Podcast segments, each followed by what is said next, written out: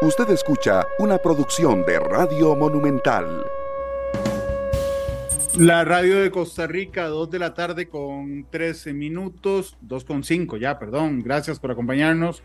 Bienvenidos, yo soy Randall Rivera y les agradezco enormemente que nos acompañen, escuchándonos en vivo en la radio 93.5 en FM o bien también observándonos por Facebook en eh, la cuenta de Noticia Monumental o esta noche en Canal 2 o también en los servicios de podcast. Muchas gracias por estar con nosotros. Saludos a Eric Vargas, que nos reporta sintonía a través de Facebook, a Pedro Cerdas, también igual que a Marco Vargas, que nos reportan sintonía esta tarde. Ayer el presidente Rodrigo Chávez dio su informe de los primeros 100 días, que por la forma mm, creo que más bien no era necesariamente un informe de 100 días, sino que era un anuncio de algunos proyectos y grandes líneas lanzadas eh, por su gobierno y por eso le pedí hoy a dos mm, analistas eh, que conozco y respeto muchísimo que me acompañaran hoy, don Sergio Araya, que es politólogo de la Fundación Conrad Adenauer. Sergio, ¿cómo estás? Bienvenido a Matices, ¿qué tal? Muy buenas tardes, Randall, y muy buenas tardes a Jesús y a las personas que nos acompañan a través de las distintas plataformas. Aquí listo para conversar con ustedes sobre lo que planteó ayer el señor presidente. Muchas gracias, Sergio. Don eh, Jesús Guzmán, que es eh, politólogo e investigador del CIEP. Jesús, ¿cómo estás? Bienvenido, ¿qué tal? Buenas tardes, Randall. Sergio, eh, un saludo a ambos y a todas las personas que nos siguen por los distintos medios. Muchas gracias por estar con nosotros. En términos generales, Sergio, la actividad, yo evidentemente a mí siempre me llama eh, la atención el punto de vista de comunicación, de puesta en escena, que fue realmente muy grande, imponente ayer, la puesta en escena de una cosa que no me parece un informe, sino un lanzamiento de grandes líneas, Sergio. Sí, bueno, comencemos por esa parte de la, de la forma que en política a veces es igual de importante que, a veces no, que siempre es igual de importante que el fondo. Eh, porque todo comunica. Eh, vamos a ver, em, recuerdo, digamos, creo que fue don Guillermo Solís el que hizo algo similar en sus primeros 100 días de, gobierno y también con algún tipo de puesta en escena bastante ostentoso. En este caso, bueno, en el SENAC tiene todo un simbolismo hacerlo en esas instalaciones, con la presencia de las y de los niños, que además en una de sus este, anteriores eh, subidas a redes digitales había hecho eh, lo que llamó un consejo el consejo de gobierno más importante de todos los que va a hacer a lo largo de su administración y que básicamente congregaba a estudiantes de educación primaria. Eh, evidentemente todo muy sobrio, ¿verdad? Eh, con la presencia de todo su gabinete, inclusive de las y de los diputados, de representantes del cuerpo diplomático, en fin, una suerte de ceremonia muy similar a la que, bueno, le corresponde a la Asamblea Legislativa organizar, pero que vemos los días, ahora 2 de mayo, cada vez que el presidente de la República tiene que brindar su informe del estado de la situación del país. Eh, me parece, en términos ya para entrar un poco en, lo que es el contenido, bueno, eh, señalar que coincido con, con vos, Randall. Eh, vamos a ver, son 100 días apenas, ¿verdad? Eso también hay que aclararlo. 100 días, pues es relativamente una cifra corta, ya se ha hablado en otras oportunidades, lo que simbolizan los 100 días, eh, bueno, en el caso de la administración Roosevelt en los Estados Unidos, donde sí, este, esos 100 días fueron muy significativos porque eh, implicó el acuerdo de los dos grandes partidos, demócratas y republicanos, alrededor de un plan, diríamos ahora, de reactivación de la economía y de otros temas neurálgicos de aquel momento en los Estados Unidos que venía saliendo de la gran recesión de los años 29-30. Entonces, digamos que a partir de ahí se acuñó la idea de que estos primeros 100 días son muy significativos, muy simbólicos, en ese caso específico, con cuestiones sustantivas, medibles, verificables que se alcanzaron. Ahora no tanto, ahora son cosas más de carácter simbólico. Eh, básicamente el gobierno en estos 100 días había mostrado poco, y eso ya lo habíamos comentado en otro programa, poco en materia sustantiva, mucho en cuanto al estilo, en cuanto a la forma de conducción del presidente, en cuanto a lo que él quiere transmitirle a la gente y en lo que yo llamé en el otro programa en el que, en el que estuve contigo, operación de desmantelamiento, ¿verdad? Porque en 100 días y especialmente vía decreto ejecutivo, pues a lo que se dedicó fue a desmontar cosas que la administración anterior o anteriores administraciones habían dejado establecidas. Dos casos puntuales, paro, derogatoria de la del decreto de emergencia para regular todo lo concerniente a la COVID-19. Pero en este momento, vamos a ver, eh, eh, si me echo para atrás el cassette, Guillermo Solís aprovechó sus 100 días para decir él, plantear cómo se había encontrado la casa. Recordamos que él hablaba de la finca, que se la había encontrado eh, sumamente este, encharraleada, decía él, y bueno, explicaba a lo largo del discurso de esos 100 días en qué fundamentaba su, su En el caso del señor Chávez, pues a lo largo de estos 100 días se la ha, digamos, reiterado una y otra también en diferentes eh, espacios y en diferentes intervenciones públicas, pues que se ha encontrado la casa, y lo dijo en el, discurso de toma de posesión, prácticamente este, desmontada, ¿verdad? O sea, totalmente en ruinas, así que bueno, le ha tocado o, que le tocaría a su gobierno levantarla. Eso es parte de lo que en su discurso del 8 de mayo planteó. En esta oportunidad, pero entonces, como ya se ha pasado estos 100 días haciendo ese tipo de alusiones, ¿verdad? Y además en cada acción que desmantela, de una vez aprovecha para lanzar la cuña, ¿verdad? De que esto responde a los problemas heredados, que esto es fruto de la falta de claridad de los anteriores gobernantes, que esto responde a vicios y a viejas prácticas que hay que ir erradicando. En esta oportunidad no fue pieza central de su planteamiento y fue más bien, fundamentalmente, vamos a ver, delineó lo que en el discurso de toma de posesión yo sentí como una ausencia, delineó los ejes en los cuales teóricamente va a orientar su, su rumbo de, de, su, acción de gobierno. Por ejemplo, el eje de la lucha frontal contra la pobreza y la reducción del costo de la vida, el eje de la seguridad, el de la producción y generación de empleo, el de la reforma del Estado, eh, entre otros ejes que menciono, de política exterior y, comercio internacional, eh, una vez más funcionando ambos conceptos, y trató como de delinear algunas de las acciones que más que ya ejecutadas en estos 100 días, salvo dos o tres cosas muy puntuales que por ahí mencionó, que están apenas en fase de implementación, básicamente a lo que se abogó fue a decir lo que pretende hacer en cada uno de esos ejes. En general, bastante aspiracional el, el, discurso, eh, con pocas, eh, digamos, pocos elementos que se puedan luego medir, salvo, por ejemplo, que dijo eh, que va que antes de que termine su gobierno la carretera San Carlos va a estar lista, la ruta 32 va a estar lista, y me llamó mucho la, eso habrá que analizarlo si al, al 2026 lo va a lograr o no, pero al menos ahí dejó por lo menos planteado que esa es su expectativa.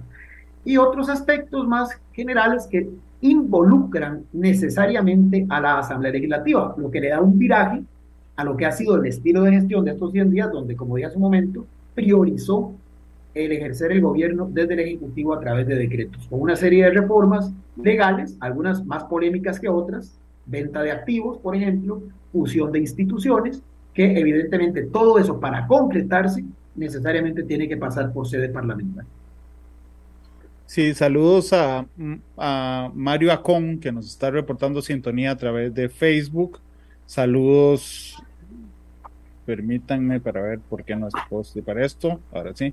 A Mario Acón, a Nuria Morera, Giovanni Delgado, Michael Celetti, Carlos Meléndez en Atlanta, en Georgia, Leo Parra, Gonzalo Luna, eh, Javier Montes de Oca, eh, Marvin Corella, dice que está lloviendo mucho en Zarcero, Marco Villeda, eh, también Roy López,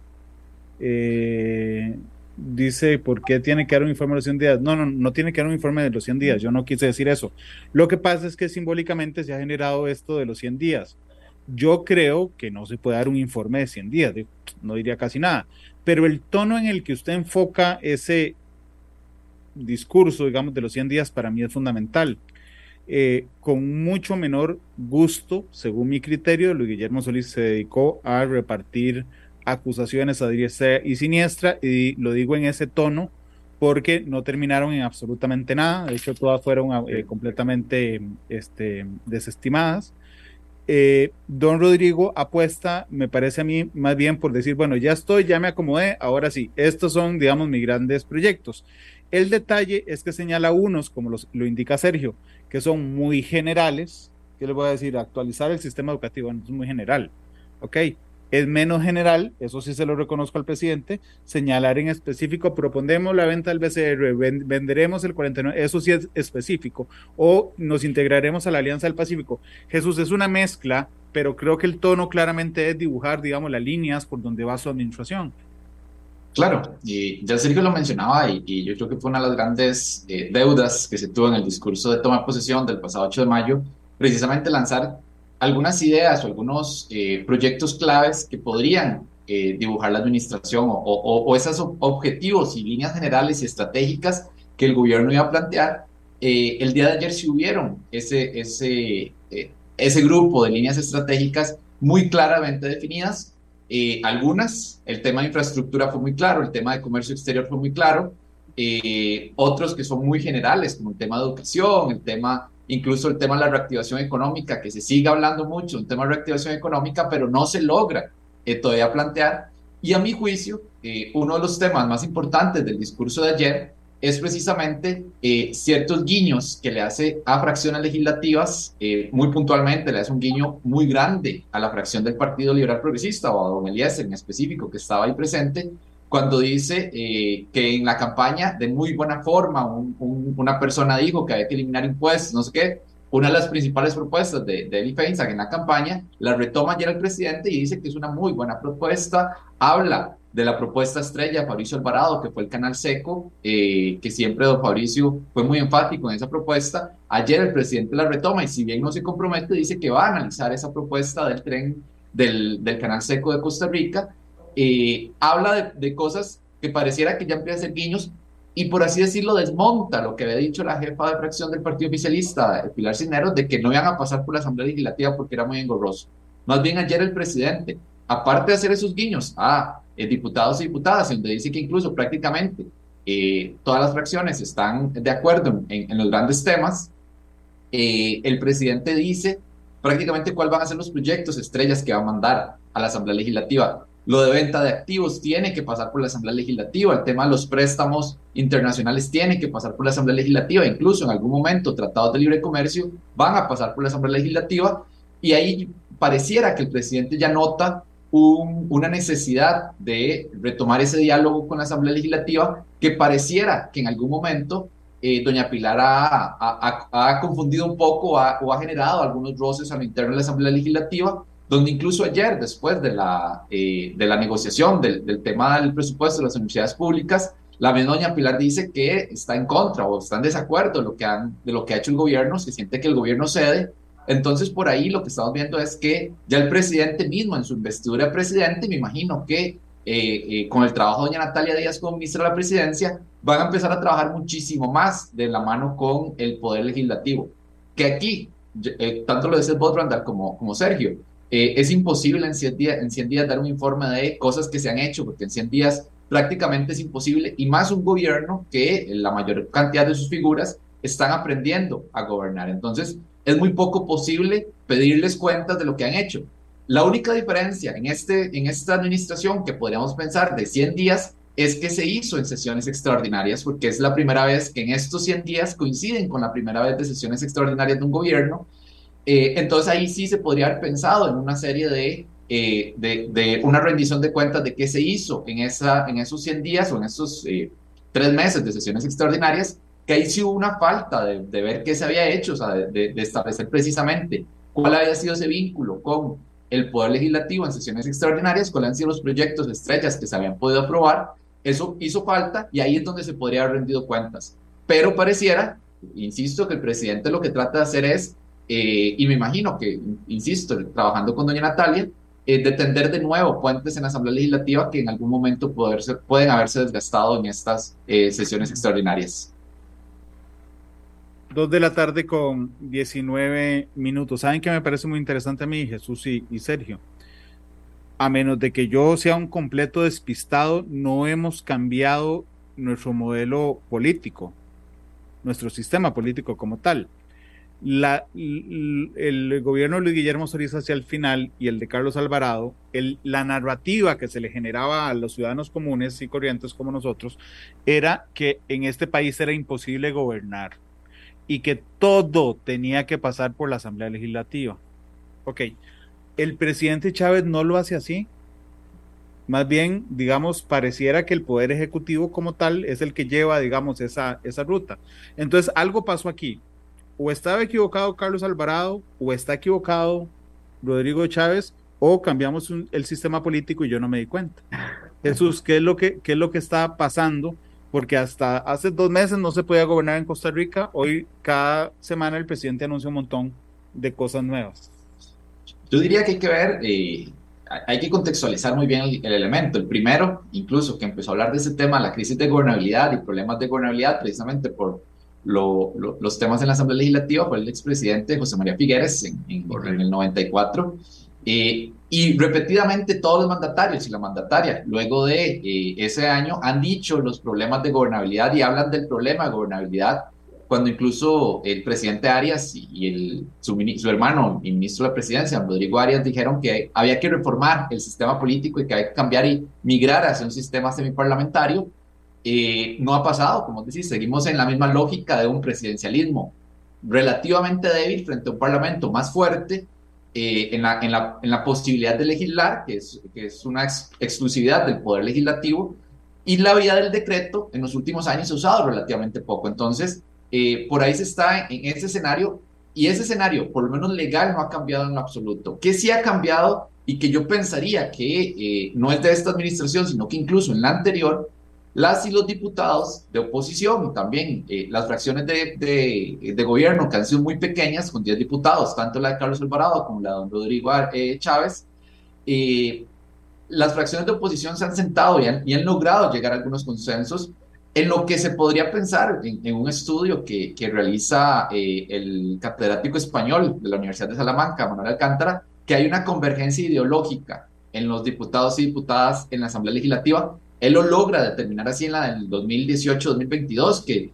las ideas, los planes, eh, las, las formas de los diputados y diputadas son muy similares, pese a que discursivamente dicen que son muy diferentes y todo, al final de cuentas logran llegar a acuerdos relativamente fáciles y eso pasó en la asamblea de Carlos Alvarado, en la administración anterior. Tenemos la ley de huelgas que fue relativamente fácil de aprobar, el plan fiscal, eh, otra una serie de leyes que fueron muy relativamente sencillas de aprobar en la asamblea legislativa.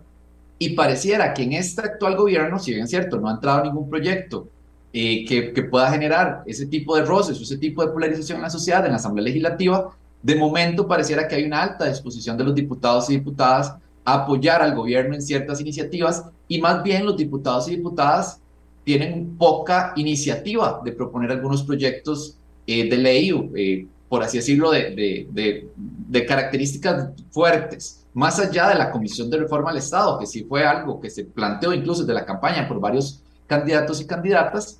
Eh, Fuera de eso, pareciera que la voz cantante en ese momento de definir esas rutas y todo, y que incluso el Poder Legislativo se lo está exigiendo al, poder, eh, al, gobierno de Rodrigo Chávez, es plantear esas grandes rutas y sobre esas grandes rutas que plantea el Poder Ejecutivo, los diputados y diputadas parecería que empezarían a trabajar en algunas, algunos proyectos y algunas ideas que incluso el tema de los eurobonos no está completamente rechazado por los diputados y diputadas. Hay dudas, pero la mayoría de diputados y diputadas lo que le piden al Poder Ejecutivo es que digan cómo van a, cuál va a ser la ruta de consolidación fiscal y de reactivación económica del país para ver si apoyan los eurobonos, que es de momento el proyecto que más eh, ruido ha generado, por así decirlo, en el entorno legislativo.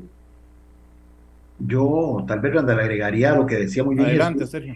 Es que, eh, vamos a ver, el tema de la ingobernabilidad, bueno, se, se, ha acuñado inclusive, como bien lo dijo Jesús, desde la época de José María, cuando el bipartidismo todavía estaba consolidado, ¿verdad? Este, y a José María le tocó una fracción que ya no era de 29 diputados, la mayoría absoluta de la Asamblea, vemos que son 29 de 57, sino que habían quedado como 25, una cosa así, pero seguía siendo unidad la otra gran fuerza, y a pesar de eso utilizaba eso como una justificación. Bueno, después sirvió para la puesta en escena de aquel famoso acuerdo del llamado Pacto Figueres Calderón, que en su momento, bueno, fue hasta mal interpretado, fue cuestionado, fue satanizado y demás. Pero el tema es que es interesante lo que acaba de decir Jesús a propósito del estudio de Manuel Alcántara. Ideológicamente, a pesar de las múltiples expresiones partidistas representadas en la Asamblea Legislativa, que también tenemos que entender que muchas son escisiones de aquellos partidos otrora consolidados, ideológicamente no hay tantas diferencias como número de partidos hay en el escenario político y en el escenario parlamentario. Recordemos, por ejemplo, en el 2006, cuando se hizo aquel famoso G38 en torno a las leyes de implementación del CAPTA, que eh, prácticamente lideraba la jefa de una de las bancadas de oposición, en aquel momento doña Lorena Vázquez de la Unidad Social Cristiana, y manejadas, digamos, o articuladas, perdón, desde Casa Presidencial por don Rodrigo Arias, ministro de la Presidencia, hoy presidente de la Asamblea Legislativa. Y 38 legisladores empujaron esa, esa, agenda que además en muchos de los proyectos requería mayoría calificada. No 29, sino 38. Todavía más complejo organizar esa, esa amalgama de, de fuerzas. Bueno, en los últimos tiempos, y ya Jesús enumeró algunos temas, quedó evidenciado que a pesar de que venían de partidos diferentes o que tenían posturas diferentes en algunos temas muy puntuales, como los que habían generado las grandes fricciones en el pasado proceso electoral de 2018, pero en estos temas medulares no había tanta distancia ideológica entre las distintas corrientes, ¿verdad? Porque vimos a todos, inclusive diputados del PAC, del hoy desaparecido PAC, en la Asamblea Legislativa, impulsar, la, por ejemplo, la ley esta de, de, huelgas que, propuso en su momento el diputado Benavides de Liberación Nacional, o la ley de empleo público, que ojo, en el mensaje del presidente Chávez de ayer, para ya entrar en materia de lo de hoy, ya la dio por descontada aquella, aquella propuesta que le había hecho a los sectores sindicales de que iba a hacer una revisión integral de la ley marco de empleo público, por lo menos en lo que dice el texto que circula presidencia.go.cr, no dice por ningún lado que va a hacer una revisión de esa ley. Da por un hecho que esa ley es fundamental para uno de los ejes, que es la reforma del Estado y de la racionalización del gasto público que este, está promoviendo como parte de esas líneas estratégicas que ayer delineó en su discurso. Entonces, si uno ve mucho de lo que está ofreciendo el presidente, va a tener muchísimos diputados a favor. Probablemente, como en el caso de los eurobonos que mencionaba Jesús, diferencias de, mm, en algunos aspectos, en matices, más no en la esencia misma de la iniciativa. Estoy seguro que la mayoría de los legisladores que hoy están en, la Asamblea Legislativa ven con buenos ojos, algunos tal vez mm, les da un poco hasta de escosor decirlo públicamente, pero ven con buenos ojos, por ejemplo, la venta de VIXA, la venta del BCR, iniciativas que tampoco son innovadoras, porque se arrastran de agendas anteriores. Si mi memoria no me falla, fue Tom Solís el que planteó la venta de VIXA en la administración justamente del Guillermo Solís, así que no es nada tampoco nuevo. La fusión o la eliminación de estos famosos consejos del MOP, que inclusive me llamó poderosamente la atención en el lenguaje, los homologa con comisiones pequeñas. Por ahí dice que va a eliminar eh, consejos y comisiones pequeñas, como poniéndolo en el mismo nivel. Este, bueno, eso también es una cosa que ha sido compartida por, por diferentes eh, grupos de los que están hoy representados en la Asamblea Legislativa.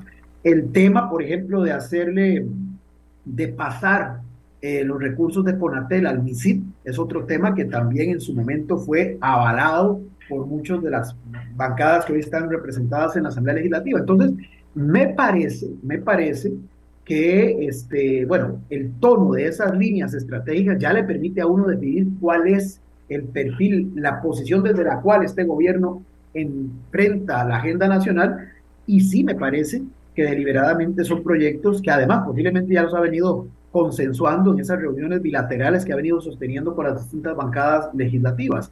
Pero adicional a eso, entonces estos primeros 100 días de esa operación de desmontar lo que ya existía, lo hizo con la herramienta que sí, ahí sí reconozco, los anteriores presidentes no la estaban usando con frecuencia, que era el decreto ejecutivo, pero además que era más fácil, es más fácil decir, bueno, paro no va, derogamos con base en el acuerdo del Consejo Superior de Educación. El decreto de emergencia de la COVID, era un decreto que así como el Ejecutivo lo estableció, el mismo Ejecutivo lo puede derogar. Eh, vamos a derogar eh, o, vamos a hacer, digamos, el decreto para este, operativizar la ley de nómada digital. Bueno, eso además es una obligación del Ejecutivo. Lo que tenía que hacer era cumplir con un mandato que ya estaba desde el momento en que la ley misma fue, fue aprobada, pero que no deja de tener mérito, digamos que tuvo la, la, la, la, voluntad política para, para accionar rápidamente en el tiempo la redacción y aprobación de ese decreto, pero, o del reglamento, perdón, que regula la ley de nómadas digitales. Pero en términos generales, yo diría que más que cambios, es cambio en la narrativa, en la forma en que él transmite, que eso sí, es evidente, ha sido a lo que se ha abocado estos 100 días, y es muy meritorio de su parte, o sea, uno puede estar o no de acuerdo, puede discrepar o no de su estrategia de comunicación, pero que tiene estrategia de comunicación, la tiene y muy claramente definida, donde él evidentemente se transmite, se proyecta especialmente a su público meta, indistintamente de que sea el presidente de todo el país, pero hay públicos meta a los cuales él especialmente enfoca su mensaje. Por ejemplo, en este discurso, muchas de las alusiones a ejemplos de carne y hueso, por decirlo así, siempre fue referido a las tres provincias de la periferia Punta Arenas, Limón y Guanacaste. En muchos de los extractos del discurso, siempre los ejemplos que saca a relucir son de esas tres provincias, ¿verdad? Entonces, si hay unos públicos meta a los cuales él dirige su mensaje y lo que está tratando es de proyectar eso. Que él vino a desentrabar esto, que lo que faltaba era voluntad política y que él la encarna. Que él tiene ese liderazgo fuerte, que yo no me canso de repetir, el CIEP en el año 2021 había hecho una consulta y un alto porcentaje de los encuestados, creo que de uno de los estudios de octubre si mi memoria no me falla, o septiembre, cuando se le preguntó a la gente por parte del CIEP qué perfil de presidente buscarían en el que se eligiera en el 2022, la mayoría dijo un liderazgo fuerte, que en algún momento alguna gente interpretó como que si eso era una puerta al autoritarismo, ¿verdad? Y no, no, no. Creo que la, fuerza a la que aludía la gente era a esto que él está tratando de encarnar en sus puestas en escena. Sobre un liderazgo resolutivo, un liderazgo que pone la cara, que le pone el pecho a las balas, como se dice popularmente, que toma el, sartén por el mango, y eso es lo que está tratando de transmitir. Y en ese contexto, entonces, le queda muy bien decir, aquí el problema de la ingobernabilidad, yo lo resuelvo como resuelvo todo lo demás, con voluntad política. Eso es el mensaje de fondo para posicionar, para fortalecer su imagen, y que bueno, por lo menos en los distintos estudios recientes, incluido el del CIEP último, parece que le está dando buen resultado porque el nivel de popularidad que sigue teniendo a hoy es muy alto, a pesar de que con esto termino, desaprovechó el periodo de sesiones extraordinarias, del cual concuerdo con Jesús, es un vacío de este discurso, aquí no se mencionó nada de lo que pasó en esos tres meses, a pesar de que la agenda legislativa la tenía este, el Ejecutivo eh, bajo su control. Claro, lo que pasa es que apenas iba empezando. Pero, También, por supuesto. Yo, yo creo, Sergio, que, que este Poder Ejecutivo es muy hábil en dos cosas, bueno, en varias, pero digamos en dos cosas en particular, que tienen que ver con la Asamblea Legislativa, porque por un lado toma proyectos, ¿verdad? Toma proyectos que toman por sorpresa a los diputados, porque hoy estuvo conmigo eh, doña Katia Rivera, don Eliezer Feinstein y doña Sofía eh, Guillén.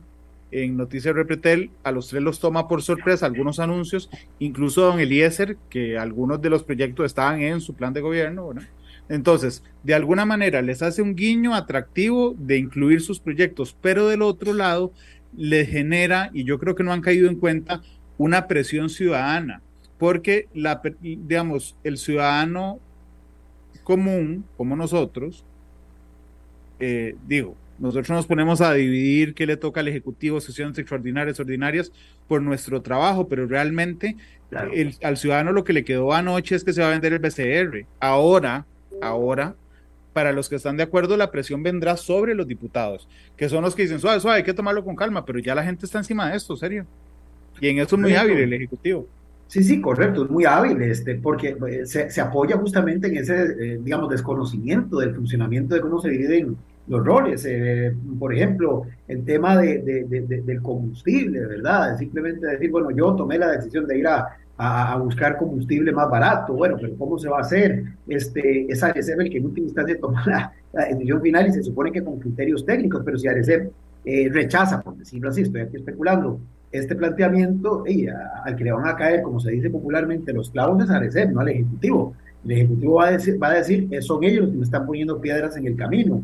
O, por ejemplo, este, el tema de, de, de, la cuestión de, de, Fonatel, ¿verdad? Ahí queda muy bonito la idea. E, en, el caso, por ejemplo, aquí interesante, porque la primera, uno podría interpretar que la primera derrota, entre comillas, de este gobierno fue el tema del FES, ¿verdad? Porque eh, la ministra había sido muy clara en la cadena de televisión que iban por el descenso, por, por la disminución del, del, del presupuesto del FES. Nunca digo por mantener nominalmente el presupuesto vigente, no, digo vamos a rebajar y creo que había señalado que un 25%. Bueno, el acuerdo es, ok, no se incrementó, los rectores son hasta donde yo sé, nunca dijeron incrementar, porque los rectores, como el gobierno planteó de primera entrada cuál era su objetivo, los rectores asumieron una acción a la defensiva de decir, no, no queremos que nos lo rebajen. Entonces, bajo esa lógica, el que haya quedado tal cual el presupuesto vigente puede venderse como una victoria del movimiento. Claro, el gobierno cedió, pero nadie lo interpreta así. Pero nadie lo interpreta así. Y lo más interesante es entonces cómo él retoma en ese parrafito eh, el tema del PES y ahí sí, ya más respetuosamente dice que les está sugiriendo a las universidades indicadores de desempeño, esto lo estoy leyendo textual, en el uso de los bienes públicos que reciben del PES. Ojo, estamos sugiriendo, ¿verdad? Respetando la autonomía universitaria.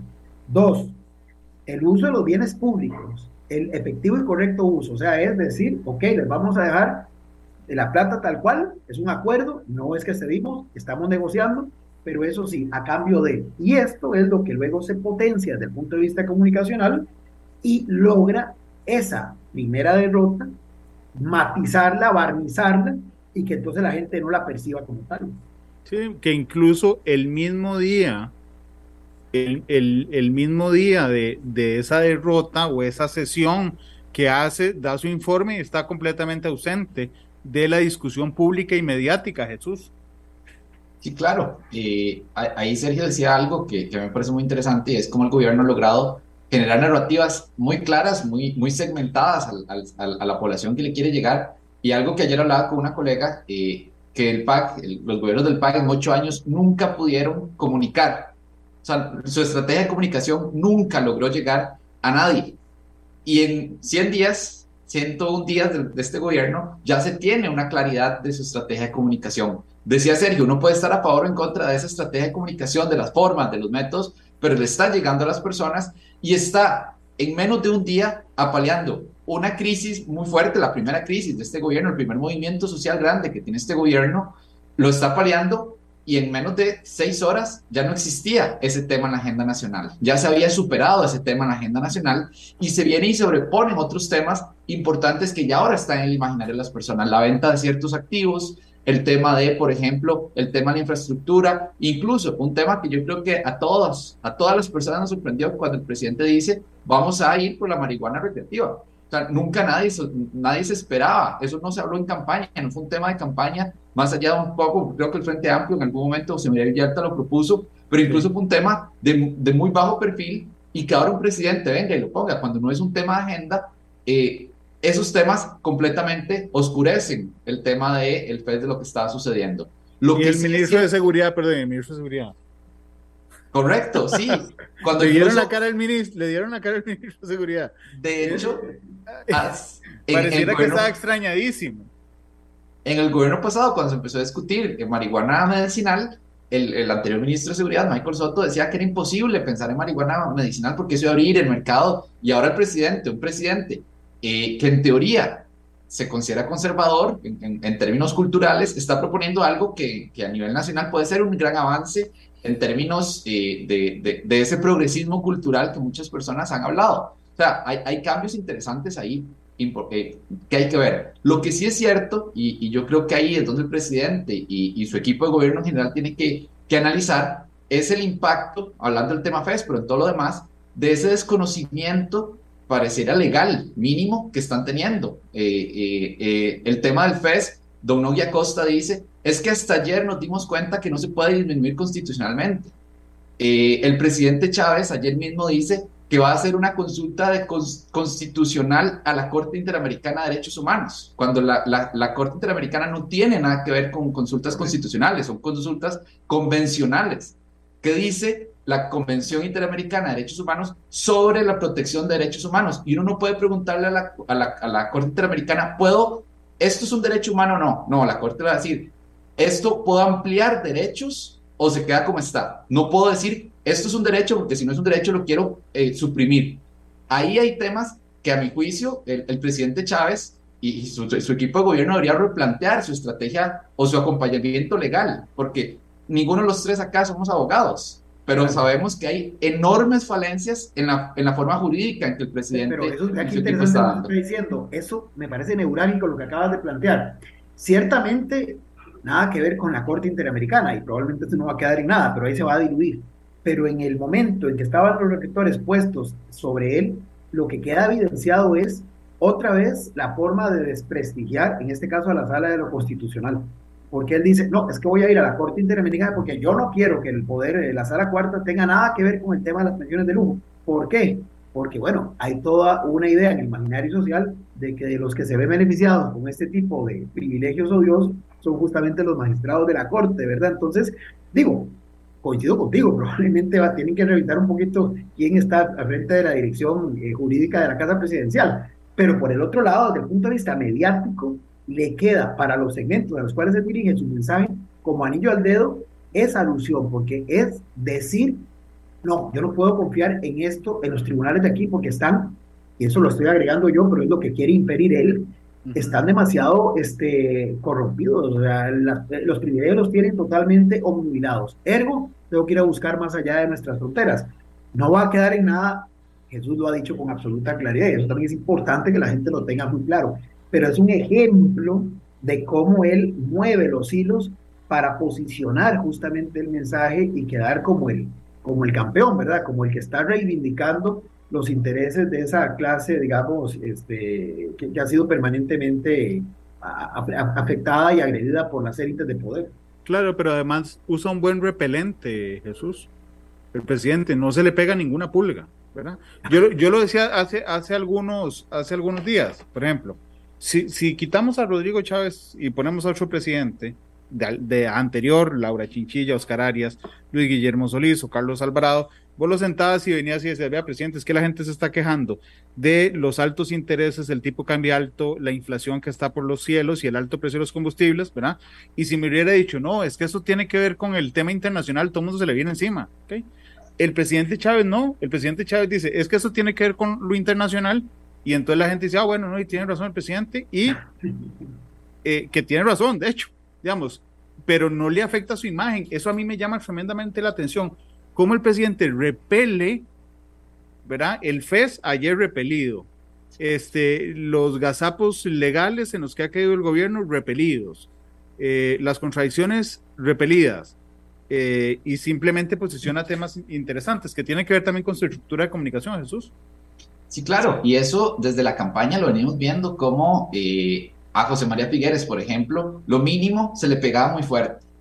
Eh, como, como, como se dice en el, en el árbol popular, al, perro más flaco se le pegan todas las pulgas. Y ese era José María Figueres. Lo mínimo que pasara a él como representante de esa élite política o esa clase política gobernante de hace varios años, eh, lo malo se le pegaba. Al presidente Chávez logró durante toda la campaña repeler de forma muy astuta, pero incluso a veces sin querer podía repeler esas cosas y de ahí se empezó a formar una imagen de eso, de que las cosas negativas no se le estaban pegando.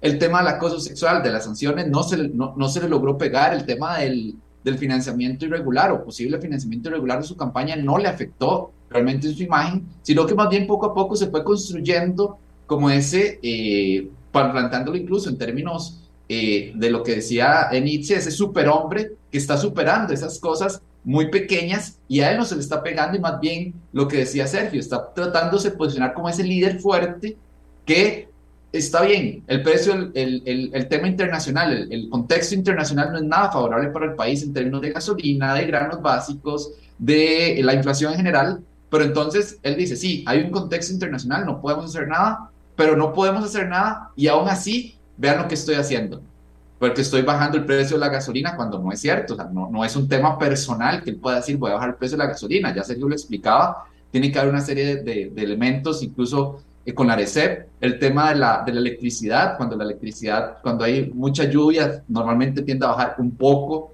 por el tema de que hay un, exceso de generación por las, por las fuentes hidroeléctricas del país. Eh, es decir, eh, está logrando crear ese imaginario de que sí es cierto, las cosas son imposibles de resolver. Cuando dijo la burocracia no me está dejando, los mandos medios no me están dejando, pero aún así yo voy a tomar decisiones. Y ese discurso pareciera que está cayendo en un terreno muy fértil en el país de, de aceptar eso.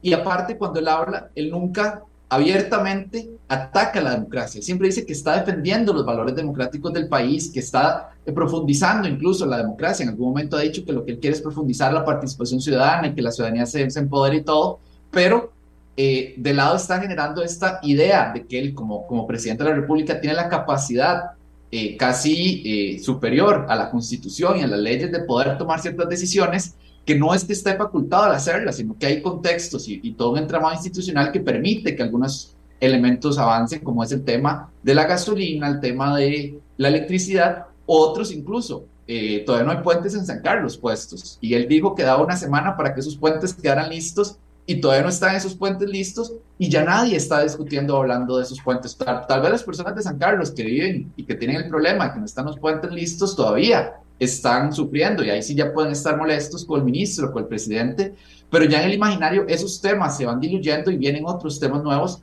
que, eh, que logran eh, posicionarse y más bien que el presidente sale fortalecido de estos, de estos temas eh, de comunicación, pero también algunos temas reales que, que están afectando al país. Son las 2.46, se me había olvidado hacer la pausa comercial. Permítanme ir a la pausa y regresamos. Solo una vamos a hacer, don Glenn. Regresamos con más de matices. Matices.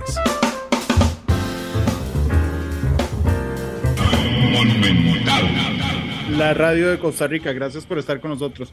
Me ha hecho una gracia leer algunos comentarios en Facebook de algunos dicen que es que yo soy completamente frente amplio, otros que no, que a mí me tiene contratado el PLN. Hoy me han hoy me han desfilado en todos los todo el, el, el, rango del espectro ideológico.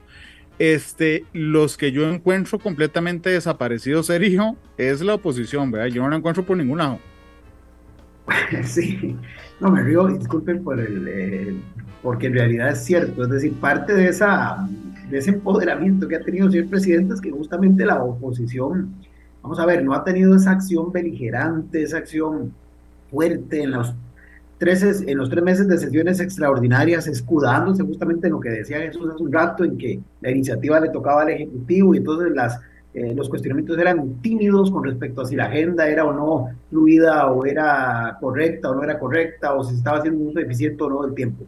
Pero en realidad carece de articulación, carece de una visión estratégica. Eh, como lo hablamos en otra oportunidad, creo que la oposición está tan, o las oposiciones, son varias bancadas, están muy fragmentadas, algunas enfrentando sus problemas internos que no les permiten enfocarse en, lo que les corresponde, pero también a veces, uh, vamos a ver, esto de ir incorporando iniciativas que de alguna forma son banderas de esas bancadas, tienden a desmovilizar. Ya Jesús planteó, por ejemplo, lo del canal seco, ¿verdad? que fue uno de los proyectos estrella de don Fabricio. Además de que esa bancada se ha visto más como una bancada de colaboración que una bancada de oposición al gobierno actual, porque como lo dije la vez pasada, su verdadero opositor desapareció del escenario público, como lo es el PAC. En el caso de liberal progresista, ¿eh? son temas que, salvo lo de eurobonos, que sí le generó a Don Eliezer algún tipo de resistencia, sin que esté por el fondo cuestionando como tal la iniciativa, pero la venta de VIXA, la venta del BCR son cosas que inclusive en su programa estaban, estaban planteadas, o el tema de la renta, por ejemplo, de simplificar el tema de los impuestos. Eh, y ni qué decir, por ejemplo, aún y con todo, el guiño desde hace este amplio con lo de la marihuana recreativa, y que bien, también podría ser algo que desde una visión eminentemente liberal clásica no tendría por qué objetar don Eliezer Feinstein, por ejemplo, ¿verdad? en una visión más amplia de lo que es liberalismo y el respeto a las libertades individuales y al libre comercio y libre mercado. Entonces, en general, digamos que eh, se percibe una oposición eh, floja, una oposición débil, y yo agregaría, es un, me, me, me, doy la licencia de dar un juicio de valor, un poco eh, timorata y temerosa porque de alguna forma está todavía procesando este nivel de aceptación ciudadano tan elevado que tiene el presidente. Yo siento que lejos de construir una oposición que les permita, cuando esto en algún momento pueda ir a la baja, ¿verdad? Posicionarse como los que en su momento levantaron la bandera del cuestionamiento y de la crítica rigurosa y seria, en vez de capitalizar eso, parece que no quieren enfrentarse al líder popular por temor justamente a que entonces eh, todo se les vuelque en su contra. Si de por sí ya existe una animadversión hacia la Asamblea Legislativa en términos generales, ¿verdad? Entonces, eh, ¿para qué comernos, ahí sí, parafraseando al presidente, ¿para qué comernos la bronca de justamente enfrentar al que hoy tiene ese nivel de apoyo popular tan elevado? Sí, sí, Jesús, porque realmente no sé, un día esto lo decía, no sé si, si eso está en el programa, pero si a mí algún colega me llama de, de otro país, me llama a decirme, mira, Randall, ¿quién es el, el líder de la oposición? me digo, no, llámese casa presidencial igual. Este, porque no sé, Jesús. Sí, claro. Eh, yo recuerdo en algún momento del, del, gobierno de Luis Guillermo Solís que se mencionó y se dijo el, el principal diputado de oposición es Otón Solís, siendo diputado, el diputado que, que, encabezó la papeleta de San José, puesto por el presidente Luis Guillermo Solís en ese momento, fue uno de los principales diputados de oposición del, del gobierno de Luis Guillermo Solís precisamente.